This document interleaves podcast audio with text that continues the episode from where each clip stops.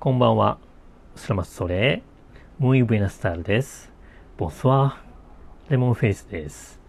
2020年7月19日日曜日、気象庁が午後5時に発表した東京地方の明日の天気を4カ国語でお送りします。明日は曇り、ところによって午後より雷を伴う雨、予想最低気温は23度、予想最高気温は28度です。Hari ini hari Minggu tanggal 19 2020 berdasarkan info cuaca daerah Tokyo dari Badan Meteorologi Jepang untuk besok berawan dan hujan dengan guntur di beberapa kota dari sore suhu minimal 23 derajat di pagi dan maksimal 28 derajat Celsius.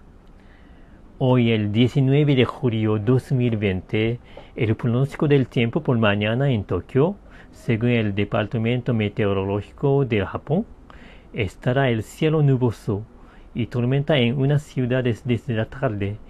La temperatura mínima de 23 grados en la mañana y la máxima de 28 grados.